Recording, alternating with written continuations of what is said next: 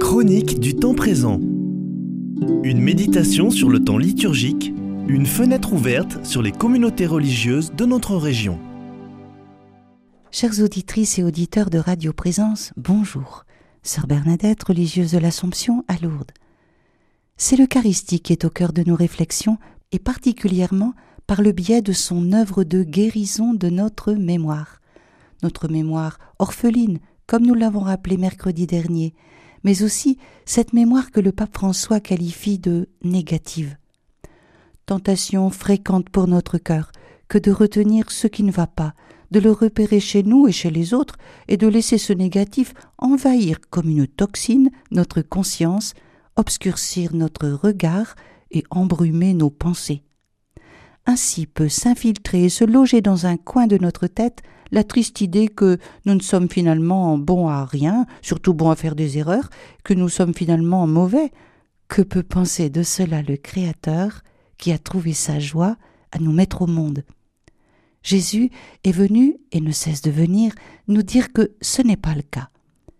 Notre pape François l'affirme, Jésus est content de se faire intime à nous par l'Eucharistie, et ceci n'est pas réservé aux enfants de la première communion. Chaque fois que nous le recevons, Jésus nous rappelle que nous sommes précieux. C'est la bonne nouvelle de l'Évangile.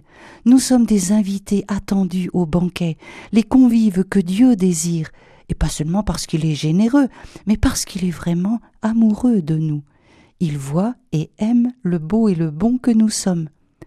Nous avons certes l'expérience du mal et du péché autour de nous et en nous, mais le Seigneur sait que ce n'est pas notre identité la plus profonde, ce sont des maladies, des infections. Avec l'Eucharistie, il vient pour nous soigner.